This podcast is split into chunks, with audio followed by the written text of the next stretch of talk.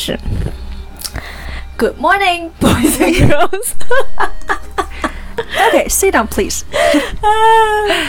欢迎大家来到这期不毛之地，我是秋天。Hello，大家好，我是巨人。好久不见。是这样的，就是在上一次更新的时候，我们宣布了一件大事，就是我们的订阅者达到了四百位。在我们这一次录制的开头，我们已经达到了五二零喽，二十位，再来鼓掌！耶！也不知道为什么，反正只要我们不更新，就一直能涨粉。哦，终于找到了这个涨粉的秘诀，谢谢大家的支持。那我们两个老是有很多就是这样那样的事情，然后又老是有这样那样的 excuse，对 永远开始不了。没有，永远开始不了我们的录制。但是我觉得这段时间没有更新，主要怪我，因为我做了一件大事儿。对他整容了，等会儿再慢慢的说。那咱们这一期节目其实也没有什么主题，因为主要是想给我们的五百二十位订阅者一个交代，就是说急匆匆的对来录一些可能也没什么人愿意听的近况。我们其实好像每一次都没什么特别的主题，我们每次都就兴冲冲的写，没有？我的脚本写的可辛苦了。每次都写老长的主题。我跟大家说一下啊，就嗯我们两个其实真的很认真，在准备节目的时候，对我们竟然聊可长的脚本了。是我们有很多很多被尘封在不知道哪个文件夹里的脚本因为本。因为我们过于热爱聊脚本这件事情，哎对对以至于在聊脚本的时候就把整个节目都说完了。然后我们就再也没有录过，我们有好多好多脚本，但是我现在一个都想不起来了。然后我们还有很多很多电影想跟大家聊的，一个都没聊过。是我们总觉得我们聊过了，你们也就听过了，但是后来一看这个节目期数怎么还是二十几啊，期？对，就老觉得哎，这个东西它不是自己云上传吗？老感觉自己在直播着。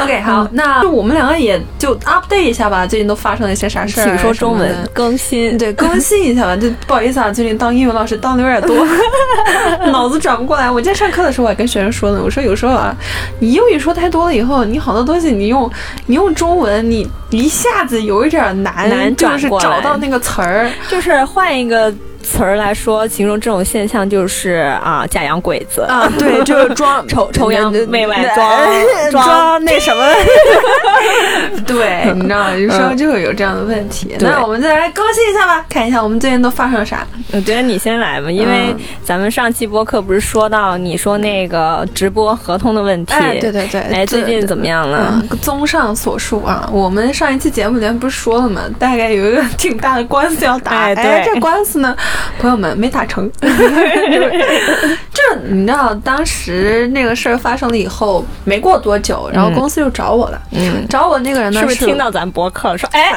他 突然想起来了，就说找一找呗。应该得找找麻烦了。嗯，然后那个我们公司那个人，他做法务那个，他、嗯他他的名字叫法务长官，法务长官然后官。就其实你当时截图给我看那个聊天记录的时候，其实我也对这个称呼有一点疑问，就你知道是贼贼厉害是不是？嗯一看就是那种有点东西。没有特别像摩尔庄园里面的那种老鼠。反正他他就法务长官就找我了，给我发了一份特别正式的。通告 就是，这个呃女士，你嗯现在因为我严重违反公司规定，我们已经决定对你提出诉呃控诉，然嗯，后希望如果你需要和解的话，请你在二十要陪他四小时多少个摩尔豆？希望你二十四小时之内与我们联系。嗯，然后这个时候呢，也不知道朋友们还记不记得上一次节目里面我们说到，在我还没跟我朋友他们聊之前，我是已经咨询了不少的，就是说专业律师。然后这个时候，我就去找了我那个律师嘛，嗯，我就完了。你说这个要几百万？完了，现在就是头在弦上，不得不发。然后，然后那个律师我说：“那你就先看嘛，先看他想跟你这个和解条件是什么嘛，你就先问吧。他但是呢，这个公司我们熟，他说那个成嗯成都那个。他这公司我们熟，每个月打可多官司了，然后。他说那个上个月才跟他们公司开庭，他们公司呢就是典型的，嗯，我们之前讲那个你嫌大哥土，大哥嫌你过得苦那一期节目里面我讲过，很多直播公司他们都是这种盈利模式，他就是收割小主播的钱，然后就供养大主播嘛。嗯，我们就是这些被收割的小主播。然后所以呢，那个。律师有跟我说，你可以先去谈，谈了之后看一下他给的条件嘛，不行，那么我们就上诉嘛，对吧？然后我就问了一下那个律师，我说：“那你这边的价格？”律师又说是这样的，就是如果前期调解呢，你需要我们出面的话，那就五千块钱嘛。然后调解完了以后，呃，如果说不行，那就上诉。上诉的话，就按照你们最后的那个金额的百分之七还是百分之多少来收取律师费。嗯然后我说行吧。然后心想，心一横，那要是他给我提那个和解，提个十万八万，对吧？那二三十万、四五十万，对吧？就怕自己之前太红了。对，那咱不得把这五千那痛痛快快的先花出去，是吧？嗯。然后结果呢，我就问了那个长官了。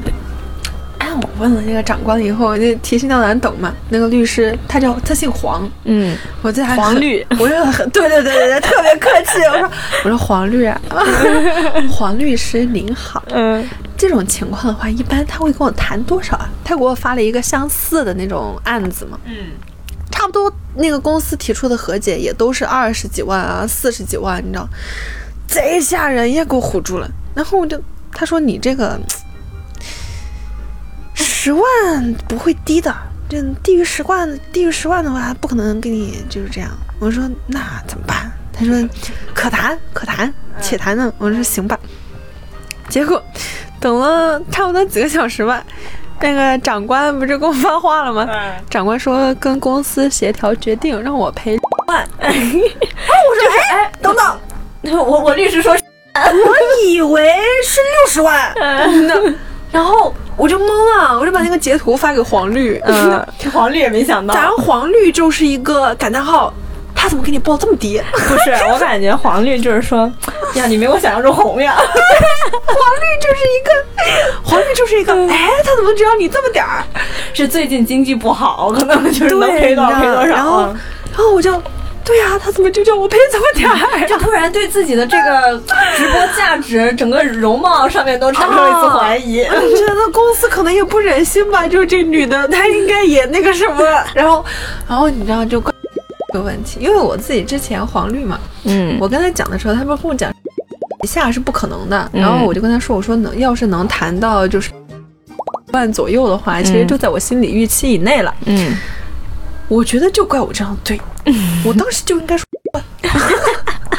啊，但是但但但那不可能嘛，因为咱当初拿人家就是拿签约费就拿嘛，不可能说就是我觉得我差不多了，其实在我预期范围之内的。那我就想，哎，万一要再能搏一搏呢？黄绿跟我的原话是，他说如果他给你报六万的话，应该底线差不多能谈下来，但他的感觉给我的感觉是他们那种专业的能谈下来。然后我心想说，哎，那那你这个我也试试，我试试呗。然后我整个就是一个你知道梨花带雨，因为咱就是说，咱这个身世多好啊，你知道？你跟他说，我说你看，我们作为你知道。孤儿寡母，然后又家里破产，然后你说现在日子过得也挺难的，长官，你知道吗？我在黄绿那儿我还说，你说这个法务他能给我 到这边，长官你好，长官，法务长官原来是这么用的，在别的地方是法务，你跟他对线的时候他就是长官。我长官你好，我真的很苦，我真的很难，能不能就是说？我们就是说分一个半年，嗯，然后长官说你这个 肯定不行啊，对吧？你 多的话，你那个差距太大了。你也知道公司给你投入的不少，对吧？我心想，哎呀，长官说的也有道理。我们这那长官就万行不行？长官就是五块钱对我来说老大数目。这句话还是秋天教我家的。这。突然对我说：“老大数目了，那可不吗？那年轻老百姓。”长官就跟我说：“他说我跟领导商量商量吧，然后分六期这样子，然后看能不能下来吧。”我说：“行，谢谢长官。”然后我一发出去，我就跟我女朋友说：“我说，哎，省了五千。咱们首先这个开头开的好啊，一下就省了，对吧？然后没过几天，然后长官就说：“哎，申请下来了，万分六期，第一期一万，后面剩下五期，每期吧。咱们这个事儿呢，就算是一个了结了。哎，不是，我觉得听到这儿，我感觉咱可以做律师呀。你看是吧？呃，是吧？对呀，我我后来就觉得说，你看，首先这个咨询这事儿吧，嗯，你也会了。哎，我会了呀。然后再一个是什么？谈判和解这个事儿，不就是下跪吗？下跪谁不会啊？我都做女主播了，我还不会下跪呀、我最会的就是这个了。而且你想，如果真的判了哈，如果真的开庭了，那这个数字首先不可能低于六万嘛，对吧？嗯，如果真开庭的话，那要十几万的话，百分之七、百分之十，细品，细品，细品。我觉得这事儿，哎，能干哎！而且我跟你讲，这个黄绿呢，他还是一个就是免费给我提供咨询的一个律师。嗯，另外一个更他妈鸡贼，他就是你前面咨询他，他就要收你三百。我套白狼差点就给了，我感觉现在咱也可以在小红书开个业务。，我现在就觉得，我觉得三百多了，五十就行，五十行。你就发，你就我跟你讲，你就发，你就把别人那些 case 啊什么的，你就发在小红书，发在小红书，然后你就你就说你也是专业律师，然后你就 你让他们咨询你，这然后但段是不是不能播呀？但是咨询的话，就是你一来咨询，你就收个一呃一一两百的，对吧？咖啡钱，对你收咖啡钱多了你给他打个电话嘛，就是评评他的心境嘛。我跟你说，有这些人被骗，这个过程你也让他被骗被骗，你知道吧？这就是一套完整的商业链儿。就是我淋过雨，我要把别人的伞撕烂。对我当时我就这么想，我真的这五万，真的你想想办法，他还能回来，说不定咱也有的赚。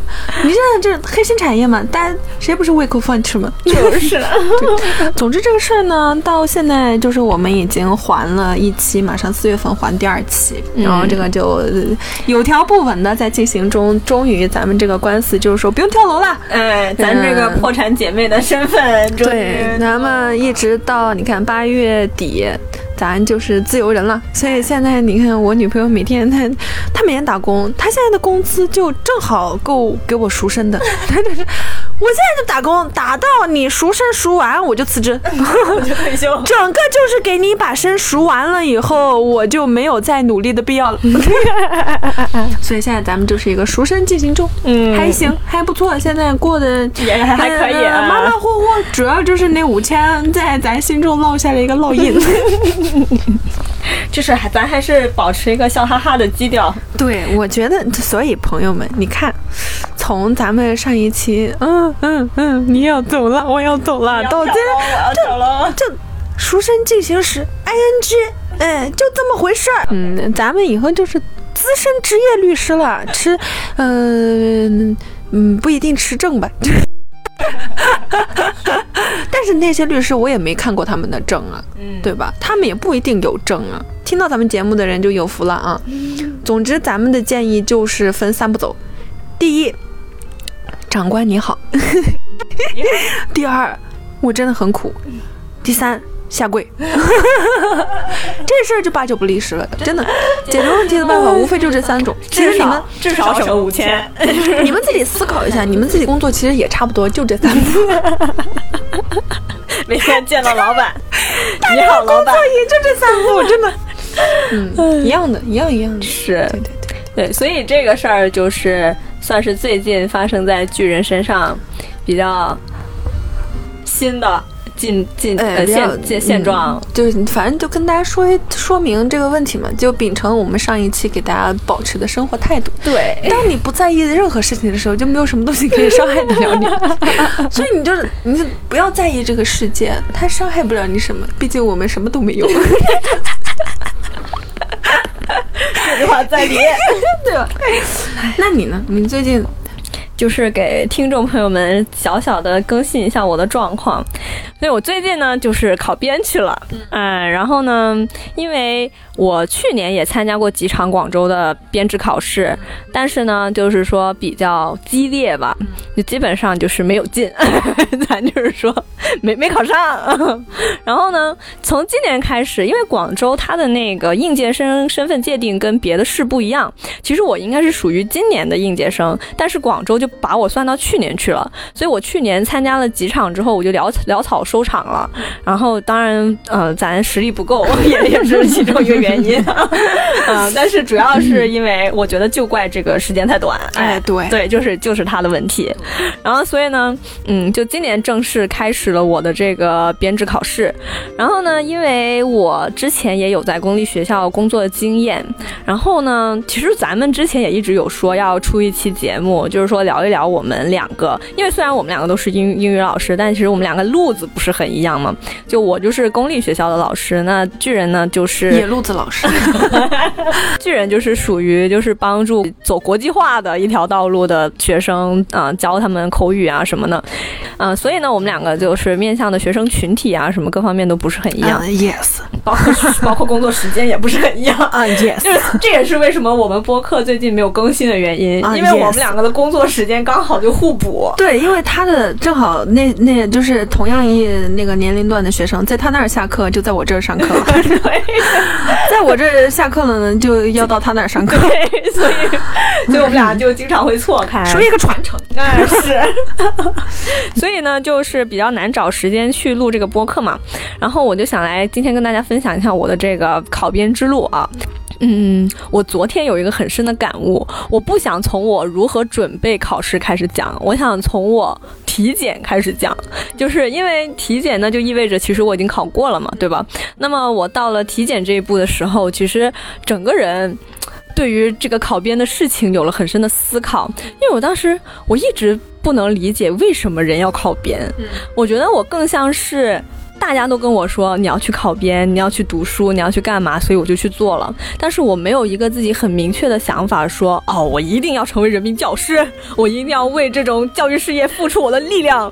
那我从来没有这样的想法，而且我也不认为我自己有这样的能力，因为我觉，而且我我觉得，如果我是抱着这样的心态去工作的话，其实我做不好我现在做的事情，因为压力太大了。就是你想一下，就相当于四十五条人命压在你身上。对，然后我就觉得这个事情是很恐怖的。虽然我一开始排斥做老师，也是因为这这一点，就是我觉得如果别人的未来都压在我身上的话，其实我是受不了的。当然，经过了一年的工作之后，其实我就是一整个大改变。就是送给大家一句话，就如果我们有人民教师在听这期播客的话，就是怎么说呢？一直都说老师是园丁嘛，对吧？但是园丁只负责修枝剪叶啊，不负责改变品种。就希望所有老师能把这句话默个三遍每天，然后再去上班。就这句话话其实非常重要，就是。咱们也说嘛，教育的广义意义是，呃，教育、社会教育、学校教育和家庭教育。学校教育只是占三分之一，你根本就不可能靠你学校的力量去完完全全改变一个人。当然了，你如果真的是每天都对着这个学生，然后你非常的付出心血，你的确是可以让狗尾巴草长得更茂盛一点，是不是？但它不可能变成玫瑰。我自己的教育理念是这样的，我只是希望它能够长得旺盛一点就好了，就别那么快死。但是我不会妄想着要把它变得更加那什么，所以这个。但是这个跟我考编没什么关系啊，跑题了。就是尊重他人命运。对，尊重他人命运，我觉得你要知道这一点，不然你会内耗的很严重。就是你会把所有他可能你的学生他成绩不好，或者说他拿拿的题一直教教不会，你会把这个错揽到自己身上。那我就觉得不要这样，因为我现在的人生理念就是，与其内耗。焦虑自己，不如发疯外耗别人。与其反思自己，不如责怪别人。没错，就是这个理。就是我现在任何事情哦，我在这里插播一件事情，就是我当时我其实之前咱们录完上一期之后，我就跟我男朋友去成都了，然后也是一个比较 last minute 的事情，就是突然一下就说那我们去成都吧，然后就去了嘛，然后也完成了我上次说的，就是咱说走就走就那个愿望。好，然后到了成都之后呢，在最后一天发生了一件非常非常悲催的事情。就是本人的手机呢，就是说一整个大丢失。啊，就是被一个小偷给爬走了，是真的爬走了。我怎么说呢？就是我没有见过这样的事情，就是我可能在两千年的时候，我知道有偷手机这样的事情，但是呢，我没有想到二十年之后，在这个咱们也说准一线城市就发生了这种事情，并且还被警察叔叔。教育就是说，我以后去大城市呢，就是要看好自己的财务。嗯，对，成都老多了。对，就是一整个就是说，不把广州当大城市。对，你讲成都的 警察叔叔秉持着，他们就。最秉持的人生观念就是，啊，与其自省自己，不如责怪别人。他真的是这样的。我跟你讲，不管遇到任何问题，都是你应该管好你自己。对，嗯，对我跟你讲，但我觉得这个理念非常好，就是没有学到，现在学到了。这个对，所以我就回到那个事儿，就是为什么要讲手机这个事儿呢？后来一开始其实非常自责，就是我觉得是我没有看管好我的财务，但是直到我看到了那个监控之后，发现是。那个小偷，他当时从我身边走过的时候，他又绕回了我后面，然后他直接就把手伸进了我羽绒服右边的口袋。但是我的右边就是我男朋友，所以正常人如果偷手机，他不知道手机方位在哪儿的话，是不可能摸两个人中间的口袋的。他一定是很早就瞄上我了。嗯，那么你觉得这件事儿怪谁呢？怪我男朋友，哎，对，对他没有敏锐的发现有人在盯着你，没错。我男朋友那天不知道为什么他就很高兴，然后我们两个都一直在唱歌。因为我男朋友个子很高，而且很壮。我觉得如果他是一直一个 poker face 的话，是不可能有人敢靠近我的。但是他没有，他是一个阳光开朗大男孩。对，然后他偏偏就选择了那天晚上阳光开朗，然后。然后结果就被偷了，我就觉得吧，这个事儿百分之八十怪他，就起码我觉得我本人可能占到一个百分之九十吧。对，就是我觉得我本人占到一个百分之三到五的责任吧。对 对对，百分之三点二，对，不能再多了，对，就不能再多了。所以就这件事情，就让我意识到了，差不多到时候就是警，当时警察叔叔跟你说你要管好自己的时候，你应该当时对警察叔叔说，是他，是这个阳光开朗大男孩，这个阳光开朗大男孩，他没长眼了，今天他还嘿，他就还今天他没长眼了，他就。啊，我男朋友应该一般不会听我们音频，没事儿，对不起啊，对不起。阳光开朗大男孩，对，所以就是通过这个思路，哇，一下开朗了很多。对，就是怎么说呢？如果是呃学生成绩不好，那就是学生自己笨；如果是学生成绩好，那就是我教的。嗯，哎，这个思路一下子就开阔了。对，突然就觉得人生没有烦恼了。当然，对，所以就是秉承着这个思路，我就去了考编。嗯，因为我当时我你就知道上一期也说到嘛，就其实我我就是一个非常容易焦虑的人。嗯，然后我这一次对我自己考编的唯一一个要求，我也跟你说了，就是我觉得我心态一定要好，我觉得我不能像之前一样那么焦虑，which is impossible。就是人是真的没有办法在一个持续的考试的环境里面保持一个非常放松的状态。我觉得除了谷爱凌吧，可能 cozy 不了。对，就是咱就是真的不行。但是呢，我觉得我有一个比较。啊，我自己觉得我欣赏，呃，就我自己觉得我进步的地方，就是我没有那么的让自己持续的保持在一个高压的环境，就因为他那种编制考试，他一般是周末考，因为他方便其他人嘛，所以他周末考那。你中间一到五的时间，你其实是不需要为这件事情焦虑的。嗯，那你可能每到周一、周一到周五，你晚上练习的时候，你可能会稍微焦虑一下，但是我觉得也还好。所以我就发现，我终于做到了，就是在周一和周五。这段时间都不去想那个考编的事情，然后到周六的时候去考场发抖，我觉得是个好的开始。对，这是个好的开始。然后，所以，嗯，后来我发现了一件事儿，就是能够让我保持一个比较积极的状态去考编的，就是我觉得你要感谢。每一件你遇到的细小的幸运的事情，就比如说这件事情小到就是你想扔垃圾的时候，你看到一个垃圾桶刚好在你面前，你就要觉得哦，it's a good day，就是这就是一个很好的一天。然后你只有通过这样子，就是对于这种细小的事情能够非常感恩的时候，你再去考编，你的状态就会好很多。就我个人觉得是这样的。然后呢，我想说为什么想说体检的事儿呢？就是因为我很久以前啊，就我。这个人还喜欢装装逼的时候，我呢就是有一个小小的传统，呃，就是那个叫什么、tradition，呃，中文老毛病，惯例，老毛 病。对。对，就是我每一年啊、生日的那一天，我都会给我自己买一本书，然后我会要求我自己在我生日的那个月份把这本书看完，然后我必须要从这本书里面。摘取出一点人生道理，成为我那个生日月的一种感悟。然后呢，我记得我在大一还是大二的时候买过这一本书，叫做《The Alchemist》，就是叫做炼金师。那这本书它其实是非常有宗教色彩的一本神话故事书，大致意思就是说一个男孩他要去找到找到宝藏，然后要找到金子还是什么玩意儿的，忘记了啊。然后其中里面有一句话一直重复的出现，叫做“妈呀，忘光了”，就是反正大概意思就是说，呃、w h e n you wanna do something。The whole universe will help you to do it，就是说， 当你想要做某件事儿的时候，整个宇宙都会帮助你。你看邪乎不？就是 就是这么一句话，它重复的出现在这本书里面。当然，你可以说它宗教宗教色彩非常浓郁啊。但是我个人看待这句话的时候，就是如果你想要做成某件事儿，你必须要相信宇宙会帮你，嗯，然后宇宙就真的会帮你。为什么会这样呢？就是我在体检的那一天，其实我是要复查，然后呢，因为我的尿常规不过，体检是不会告诉你你哪一个指标出现问题的，所以你要必须自己再去医院再测一遍，就以防万一嘛。在你复查之前，做复查的这个医院的门诊，先去尿一次，然后先去检验一遍，确定了万无一失，我再去做复查，那不就是？就是百分，咱就是说一个 Double check 哎，对，double check，对。然后，所以呢，我就信心满满的去了，结果就发现，哎，我好像有一项指标稍微的超标了。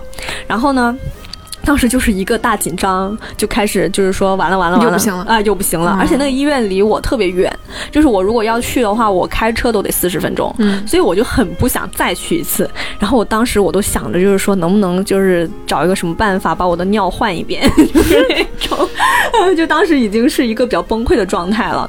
然后呢，嗯、这个时候，呃，我妈妈刚好有一个朋友，她也是医生嘛，然后也是在别的区做这种体检的，我就问了那个阿姨，她就说这个指标高一点点没有关系的，一般是不会卡你的。然后我就，然后我就说，哎，早说嘛，那就放心了。但这个时候已经过去半小时了，这个时间非常重要啊，大家记一下。就我到医院的时候是九点，开当我始剧本杀，对，忙完这一通的时候已经十点半了，然后那天是星期六，所以医院十二点就会关门。嗯啊，注意一下这个时间点啊，很重要。然后接下来呢，我就去啊、准备去复查了。但是复查之前，哎，又开始紧张了。我就觉得说，嗯那既然这个指标高了一点点，那咱就是多喝水吧。就是看到小红书上面说，就是多喝水的话呢，你的那个可能指标就会低一点点，这样子。嗯就是相当于是做一个透析，就是对，好，咱就按照这个原理出发，那就是一喝就喝了五瓶。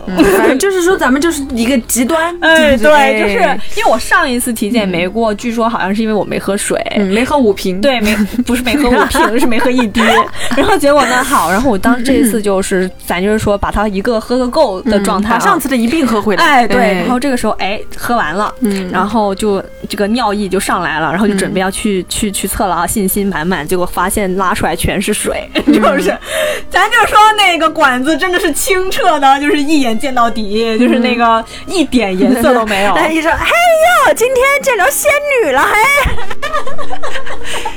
且说呢，真见着仙女了，嘿。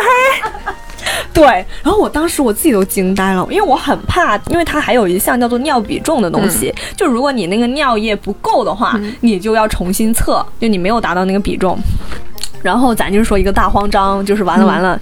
于是呢，这个时候已经十一点了，十一、点了嘛，十一点的时候，然后那就不能喝水了，因为再喝那不是更加仙女了吗？所以呢，就开始憋尿啊，就开始了我漫长的这个等尿的时间。在十一点二十的时候，我又拉了一次，还是清水；在十一点四十的时候，我又拉了一次，还是清水。这个时候就有点不淡定了，因为还有二十分钟就要关门了。然后这个时候就是啊、我妈就又给那个阿姨打电话，就问她说这个尿如果是透明的怎么办？然后那个阿姨就说，这小姑娘问题可真多 哎。阿姨，说哎，没遇着过呀。这种情况。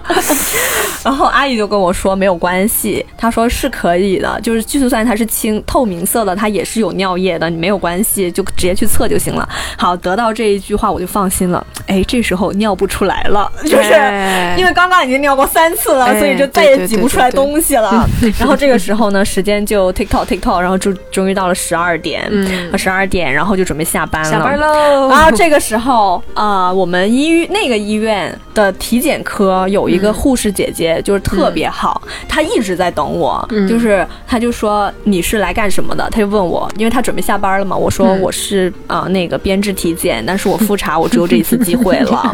就咱就是说真的也很善于下跪，就是我对对对，就是就是跟她说，我说我真的没有办法，就这份工作对我来说 very important，就是 长官 长官 护士长官。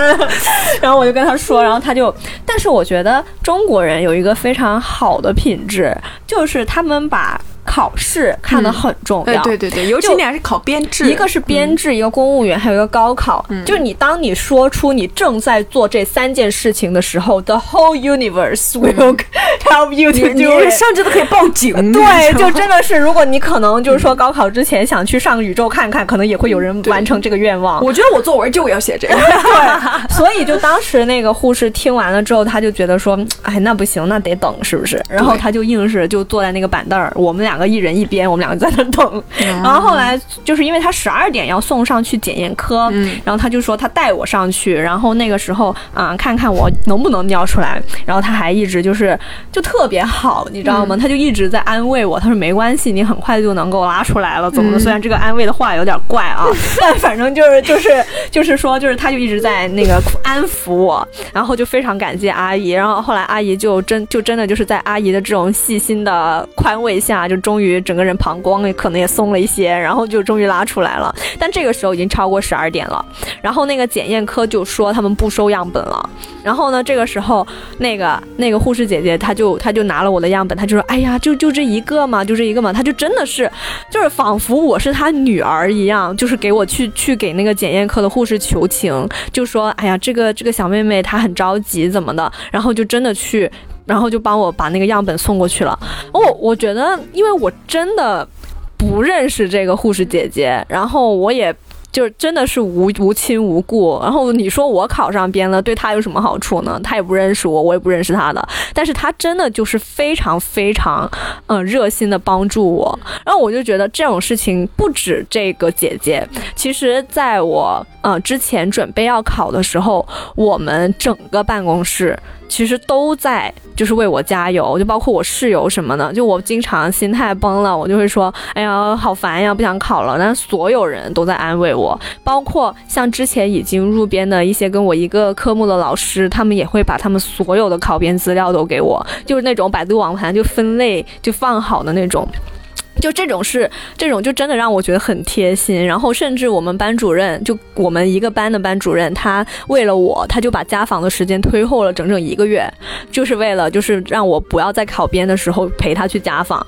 所以我就觉得这种事情真的就是特别感动。我不我不知道别人别的学校是怎么样的，但是我觉得我一路来以来遇到的好人真的特别多。我们在考场的时候也会遇到别的老师，就是也是一起考试的嘛，就大家。都就是啊同一批的，然后你可能在不同的学校见到的都是同一批人，然后呢，那这个时候大家就可能有的人已经上岸了，然后每一个上岸的人，如果你去问他，你说嗯能不能分享一下你的这个课堂设计啊什么，他们都会事无巨细的告诉你，就每一个步骤，然后怎么样就是去说什么平时的训练方法，他都会给你。后所以后来就是在我考上的那一天，同考场的人也有问。我就说，哎，你是怎么准备这个无领导小组的？然后你是怎么说课的？然后我把这些东西我也都就是告诉他们。我觉得这是咱们当老师的一种特质。对，见不得别人没有前途。哎，对对对对对，他 老想教给你点什么，对，就是真的，就是老想教你点什么，就。就就，所以我就觉得，所以我就觉得这一路上遇到的每一个人对我来说都非常重要。然后啊、因为我以前我跟我的同事啊什么的，其实也不是很熟，但是呢，通过这件事情就感觉就大家真的都特别好。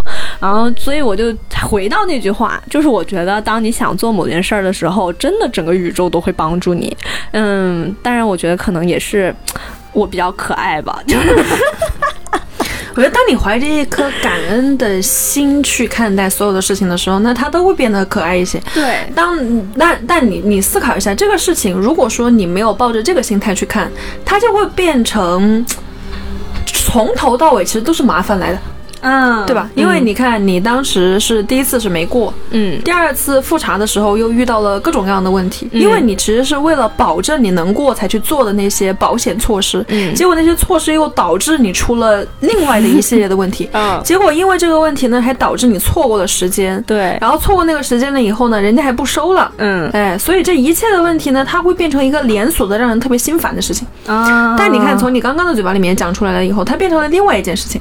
哦但而且还有一个键，我必须要犯啊。嗯，但是你在检验科那个人不收的时候，你就应该上去跪下嘛。我可是要考编的哦。等一下，等一下，你不收，我要考编的哦。我是要考编，哎，你没听清吗？我要考编的哦。好等，好等，好等。我跟你讲，真是，嗯嗯，都不用人家去跪，你自己就跪。对对，然后我觉得这是一个嗯，一个挺好的一件事。你你发现吗？就是就是你自己可能没感觉到，是。这通过哎，咱们那这样分析下来，嗯，我好像对，这是你自己发生的改变。因为你想想，如果说这个事情它真的按照咱们原来的那种心性，它说出来是另外一个完全截然不同的事情，嗯它会变成我错过了所有更加优质的可以选择的时间。哎妈呀，真会升对华，真的，你发现真的，就所有的事情它都是两面性的嘛，嗯对吧？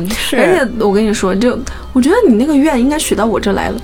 就是要做一个说走就走的 疯批这件事情，真的，我我从今年开始，你不是一直没出去玩吗？嗯，我四月已经出了三趟，都不是近的地方哦，嗯都蛮远呢。嗯哎呀，我我刚刚特别赞同你说那个，就是当你想要做一件事情的时候，整个宇宙都会帮助你。嗯，那我发现我是到广州的，哎，你们广州真的蛮好的哈，在广州你是不得不去信一些这这那那那种就是 财财神爷有的没的，什么你知道。那我跟我女朋友，我们两个都是到了广州以后才有这种感觉，就是我们两个都是非常坚定的科学大于一切的无神论者。嗯，但是就是哪里不对，但是广州这个地方就是哪里不对，你知道吗？从我们家现在不是两只猫吗？嗯我们家第一只猫接过来的时候，我女朋友她就加薪了，这个有可能它是属于一个巧合，对吧？嗯，但是第二也有只猫可能是因为我来你们家了，嗯 然后第二只猫接过来了以后，嗯。在接第二只猫之前，我搬到广州以后，我有一个非常长时间的低潮期。嗯。哎，这个就就真的是复制粘贴了，因为他才刚到广州的时候，他也是经历了很长一段时间低潮期，就所有的事情都停滞不前了。嗯然后他猫一接过来，他就立马好了。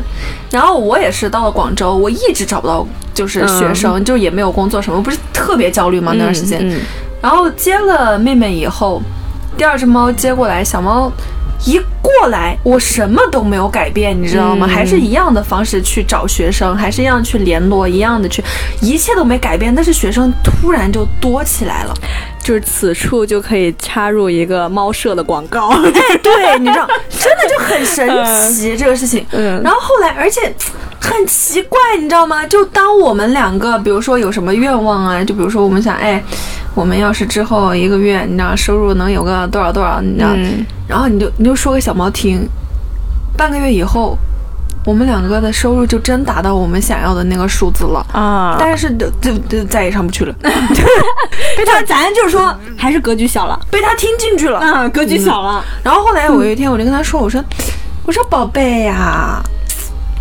能不能再来点儿？就一点儿，行不行？然后那一天跟他说完，第二天第二天我有一个那种就是很多独立老师的那种群，嗯那个群里面从来没有发过这样的信息。嗯，那天就真的有人在里面问说有没有老师想上线上阅读课的，这边有一个资源，而且它的价格非常的高。哎，你家猫在哪儿呢？现在让我去。然后昨天呢，我们早上起来，星期六上午，我就说，哎，要不然我们出去玩吧？我说行，出去玩吧，去哪里呢？我们说广州，嗯，多没意思啊，不如我们去一趟珠海，当然是明天上午有课哦。没事，去了再说。那个时候我们决定要去珠海的时候已经是两点多了，我们就开始租车。这一次呢，就给我充分感觉是，长大了以后你会发现，你想去一个地方非常的简单，嗯非常非常简单。你想去哪儿，提一个包，你立马哪里你都能去了。真的，我觉得小时候你想想啊，你想去一个地方，你就老远了，半个小时的路程你就觉得老远了。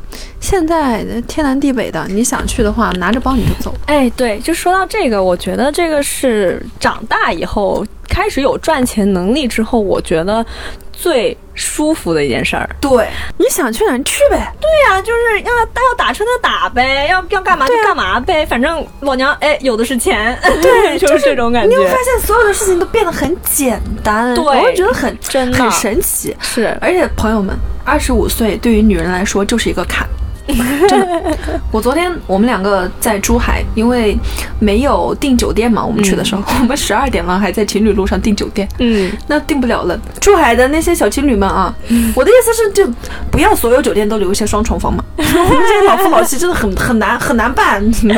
然后我们两个就好不容易订到了一个房。订了那个房间后进去，我们是那种就是订了只剩下那种中规中矩的商务酒店。嗯，我们进去了以后就是那种老干部风格嘛，那也还行，凑合着睡一晚上嘛。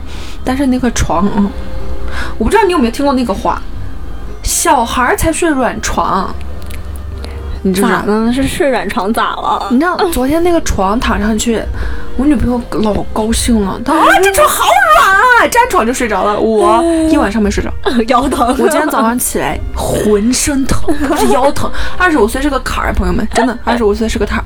我小时候从来我老爱软床了，我觉得那软床你陷在里面多舒服啊，对吧？嗯我昨天晚上体会到了，为什么原来大人他们都说这床太软了不好睡，真的不好睡，真的真的。如果你没有二十五岁的话，你们应该能懂我在说什么。睡软床，我刚刚突然发现忘记说了一个事儿，嗯，就是刚刚还说嘛，不是遇到的人都特别好吗？嗯把我男朋友给忘了。啊，你补进去呗。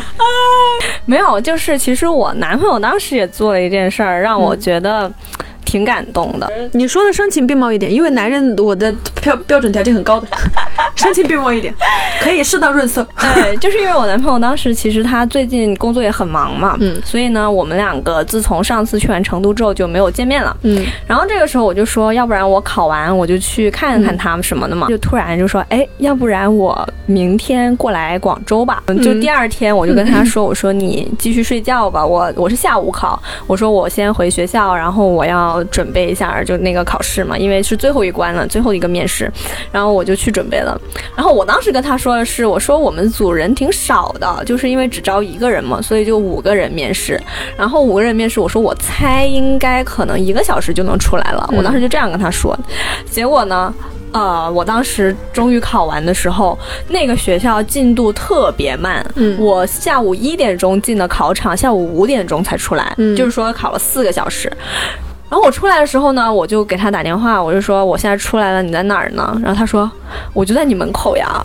然后我当时我就，我当时我就特别震惊，你知道吗？我就说天啊，你怎么会在这儿？我以为他在酒店等我嘛。然后我就问他，我说啊、然后我一开始很开心，直到晚上的时候，我突然意识到一个问题，我说你怎么知道我什么时候出来？他说我不知道你什么时候出来啊。我说那我跟你说一个小时就出来，那你等多久啊？他说那我肯定是指望着你是第一个出考场，所以在那儿等着呀。就他没有告诉我他最终等了多久，嗯还是后来我们学校的那个门卫，他跟我说，他说就是啊、有个男生就是一直在门口就傻拿着一拿着一束花傻傻的在那儿等，然后所以我其实这个人就是他就是那种如果我不问。他也不说，他就自己就可能悄悄的捣鼓很多事儿，但他不会告诉我。就比如说，他第二天他就说来看我，他就真的来了。嗯他从来不会让他说的话嗯。落空。嗯。就除非是一些不可抗力，就比如说可能他得新冠了或者之类的，不然他如果说了就是要带我去干嘛干嘛，他就一定会。就没画饼嘛。对，他就自己偷偷的，他就会去把这些事情实现。而且我感觉他为什么一定要那个时候过来？他可能，我觉得他应该是怕我没考上，嗯然后也怕我考上了，然后没有没有办法跟我庆祝。但这些东西他从来不会跟我说。嗯我觉得他为什么一定要选他那么忙的周末过来，肯定就是有一些考量，但是他也不会告诉我。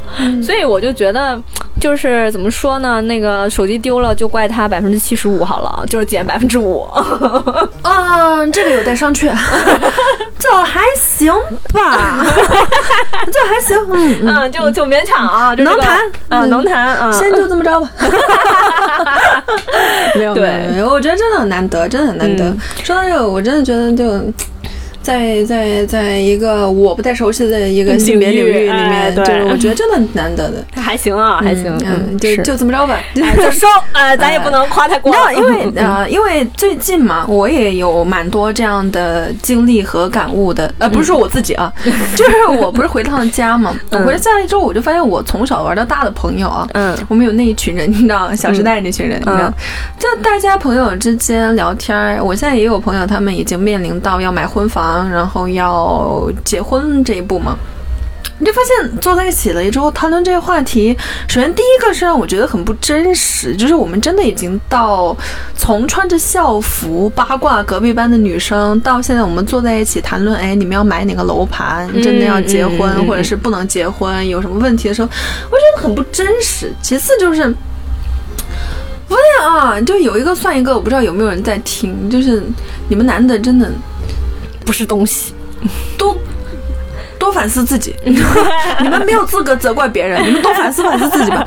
我朋友是这么跟我说的，她说他们今天去看看婚房的时候，她男朋友就跟她说，因为我们都是朋友嘛，所以她男朋友我们也关系也很好，嗯她的男朋友就跟她说说，我，她说你这个招商银行很显然没有招好，我这个建设银行很明显也没有建好。我不知道为什么，就是他可能想跟我表达的是，他们两个现在对于现实这种有一点无奈啊，但是我满脑子都是我不舒服。我不知道你有那种感觉没有？有，就是我非常的不舒服，这种不舒服我说不清它的来源，但是我就是我知道它很明确的，就是让我觉得不是。对，我觉得这里面很重要的一个点就是为什么女生是招商银行，男生是建设银行。对，我觉得这个是就是最表象的让我不舒服的一个点，但是嗯更深层次的你会发现。给我说这个东西的女性朋友，她没有觉得这个表面让我不舒服的点是一个问题，嗯。她不，她难过的点是在于这个表达的含义，但这个含义也让我不舒服。嗯。这这句话由里到外都让我不舒服，但是我还不能说出来，嗯。你知道，因为我们是很好的朋友，这是让我很不舒服的第一个点。嗯。还有就是后来，我昨天不是回了趟珠海嘛？嗯其实我回珠海去看了一个我的朋友，之前我们的学妹。嗯那个学妹呢，我跟大家说一下她的情况，简单的描述一下啊，就是我真的还挺喜欢她的，她是一个非常简单的女孩。去年的时候。我们已经毕业了，但是他还在学校嘛，当时他也没毕业，他就快临近毕业的时候呢，就跟一个男生谈起恋爱了。那个男生呢，比我还要大一岁，九七年的。嗯然后就是，我怎么讲呢？我我我向来不喜欢用外貌去评判一个人，但这个男生给我的第一感觉，我说难听一点啊，就是我给他起了爱称，从一开始到现在，我都叫他阎王。听这个名字，你大概就已经知道是个什么样的，对对对，你就知道是个什么样的人了，对吧？嗯。然后我我昨天去见他之前，嗯我还就是暗暗的给他祈祷了一下，我说这个阎王也许他不像他表面那样呢，是我以貌取人了。嗯因为，呃，这个事儿呢，再给大家就是再补充一个背景，就是他们两个现在已经结婚了，但他们两个是奉子成婚的。啊，就是现在小朋友呢已经两个月的时间了。嗯然后昨天呢，我去到了珠海之后，就见到了我这个女性朋友。我在她第一面，我就觉得，哎呀，一个零零年的女孩儿，怎么看起来比我还老个两三岁了？真的，嗯嗯我就特别心疼。这第一点。嗯第二个就是她坐下就，我们已经两年多没见面了，嗯但她跟我说第一句话就是，我现在过得不好。啊，那这看来真是很不好。对，然后我说啊，我在路上的祈祷 落空了。嗯你知道这过得真的特别的不好。他跟我说那个男的又是，呃，就是阎王做的事儿。对对对对对。然后我就问他，我说他对你动过手吗？他说动过。嗯我说你知道你们两个在一起没多久你就已经有身孕了，而且现在孩子才两个月，他到底是在哪个时间点对你动的手呢？嗯我没有想通，然后他就他就不说话了。后来我就问他，我说：“那你现在准备怎么办呢？”就，然后他就跟我提了一个，他说：“我也不知道，但是孩子不能没有爸爸吧？”唉，我说你是零零年的哦，嗯嗯然后我女朋友跟他说，我女朋友说你问对人了吧？你这就问着了。来，我女朋友说的哈，她指着我说，来，他有爸爸，你问问他爸爸好不好？我没爸爸。老好了，我说对呀、你问我们两个就真的问着人了，就他没爸，我有，我天天羡慕他，我真的我天天老羡慕他了。我觉得这个世界上拥有一个好爸爸是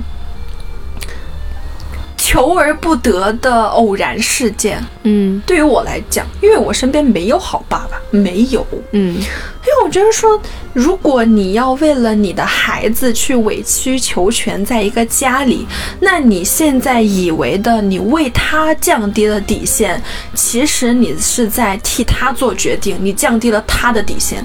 孩子的底线。对、嗯你没有资格降低他的生活底线吧？对对吧？对你你现在觉得说啊，我为了孩子我能忍，但是你相当于是替他做的决定，你要他去忍呢。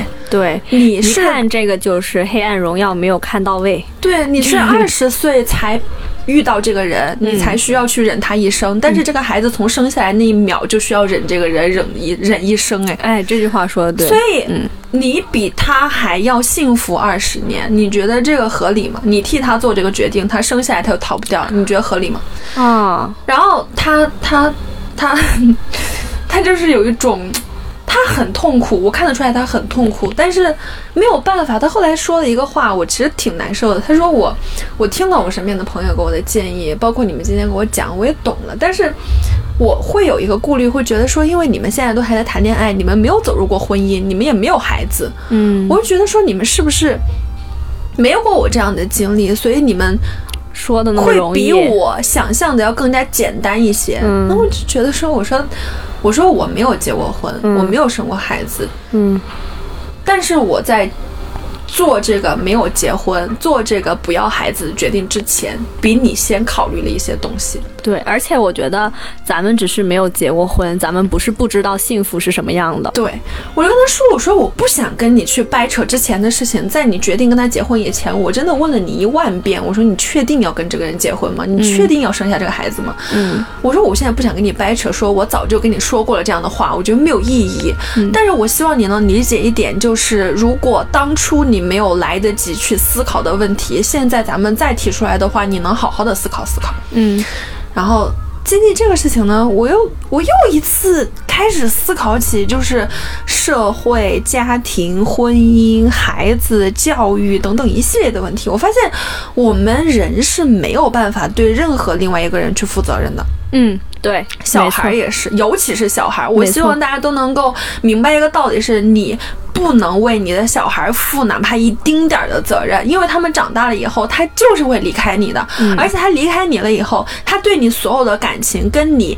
替他做的所有的决定全部都挂钩，嗯你不要觉得你为了孩子在忍气吞声的去过一个让他觉得幸福完整的童年，你真的问过他吗？嗯你真的有思考过吗？我就说了，尤其是对于一些妈妈来说，插一句啊，嗯我觉得不是说我觉得你要为孩子负责，但是你负的不是你认为的责任，嗯而是应该是真正的孩子觉得好的责任。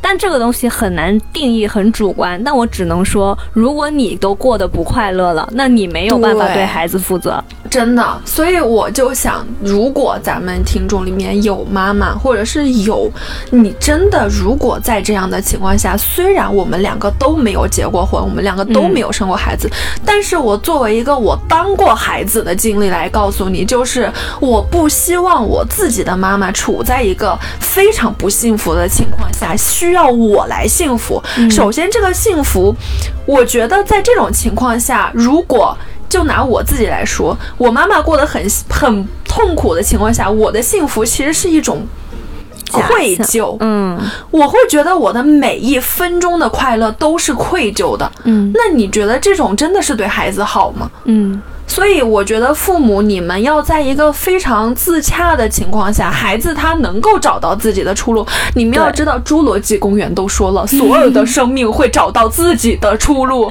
孩子也可以。是的，不要替任何人做决定，你也不要替任何人去忍气吞声。这社会真的没有你想象的那么难，就是他总能活得下去。尊重每一个人的命运，包括你的孩子，也嗯包括你的父母。是的，我现在觉得说，你不要去捆绑在任何一个人身上，嗯你你就做你自己想做的事情就好了。对，就是我觉得每个人都是独立的个体这句话，对其实它很简单，嗯而且我们都听到烂了，但是真正能够落实这句话的人很少。那我觉得在这里也可以说一下我自己的家庭经历吧，嗯。因为我爸妈呢就是一个，其实我爸妈没有什么问题，嗯。我爸妈都是很好的人，而且我爸也不会家暴，然后就是就是一个普通小老头儿，嗯。而且我爸妈都是那种很开朗向上的，嗯。听到这里，你可能会觉得我们家是一个比较幸福的家庭，但是我的爸爸妈妈在我很早很早以前就不相爱了，嗯。他们只是作为亲人或者朋友在一起生活，嗯。但是他们很明确的告诉过我，他们已经不爱对方了，嗯。然后他们也是因为。一开始吧，高中的时候也是说为了我，所以就说不离婚嘛。嗯然后我就跟他们说，我说，嗯，其实没有必要，因为我知道你们。嗯，怎么说呢？我觉得你随着年龄的增长，你对于爱情跟亲情你的理解不会很单一，你会知道，虽然你的爸爸妈妈不爱对方了，但是他们很爱你。嗯那这个点对于小朋友来说很重要。然后我就是因为理解了这件事情，所以我爸妈不相爱这件事情，其实对我来说没什么关系。对，我不会觉得说哦很可惜，嗯我只会觉得说这是很正常的爱情的形态。它走到后面，它的确是就是会变淡，或者是怎么样，随着两个人的状态不同啊，或者怎么样都好。所以我对于爸爸妈妈会分开这件事情，其实不会有很大的焦虑。我甚至也不会说，因为爸爸妈妈分开了，我的快乐就没有了。嗯我从来不会产生这样的想法。嗯所以我的经验告诉我，就是我也不会害怕我自己未来如果有小孩的话，我离婚会对我的小孩造成什么样的影响。对。我我听下来，我觉得那个男生对于孩子也不一定有爱。我我们昨天到他们家，因为我们是先在外面吃饭嘛，嗯。然后就说去他家看一下小朋友，我也没有见过嘛小孩然后我们就回去了。嗯。从我们到他家开始，我在那儿抱了一会儿小孩儿，然后我女朋友都抱了一下，然后后来就跟小孩玩了一会儿，从头到尾到我们走，可能在他家坐了一个多小时吧。那个男从头到尾都没有看过孩子一眼，嗯一直在外面嗯，玩手机、抽烟。对，很正常，就感觉就阎阎王做出来的事儿，对，对吧？对，所以我就觉得，既然这个人其实很明显是没有爱的，那你为什么要把孩子捆绑在这样的家庭里面，逼他去享受所谓的父爱呢？完整的家，对，完整的家，我觉得这个概念是用来降低离婚率的，就是 对，所以我就觉得说，不要被任何东西绑架。他也跟我们说他说，之前他其实有一次已经打算提出要分开这件事情了，然后那个男的的。家里就是那个男的的爸爸妈妈，他的公公婆婆就跟他说：“你小孩不能没有家，什么什么的。嗯我就觉得，呃，包括如果有听众你们面临这样的问题的话，如果你真的决定要分开，你想清楚要不要去做这件事情，因为如果一旦你采取了行动，你的每一次回头都会让你下一次离开不断的加码。嗯，就你回一次头，下一次你要离开的难度就会增加一倍。对，嗯，所以你每一次你如果真的决定要离开的话，你就不要回头，不要听，不要看，你就只只为自己想就好了。我是希望通过这些事情能够引起一些思考吧，稍微去思考一下这些事情。如果有男生在听我们节目的话，你也去思考一下，在一个家庭里，你需要做到一个什么样的位置。啊，其实我们今天也录了差不多一个小时。嗯，那我们这一期其实对于各自的现状的更新，对近况的更新就到这儿差不多了。对，然后呢，我们也会希望就接下来时间可能没有那么忙了，我们会争取做到。算了，别别别我们尽量做到就是不消失太久。对对对，还有再次感谢大家对我们的支持，谢谢大家在我们不更新的日子里还这样关注我们。谢谢大家，希望大家都天天好心情。没错，就是在成为独立个体的情况下，不要给别人带来麻烦，也不要成为别人的麻烦。嗯，整个宇宙都会帮助你们的。对，OK，that's、it。那这期节目就到这里了好，。下课。OK，下次见，拜拜，拜拜。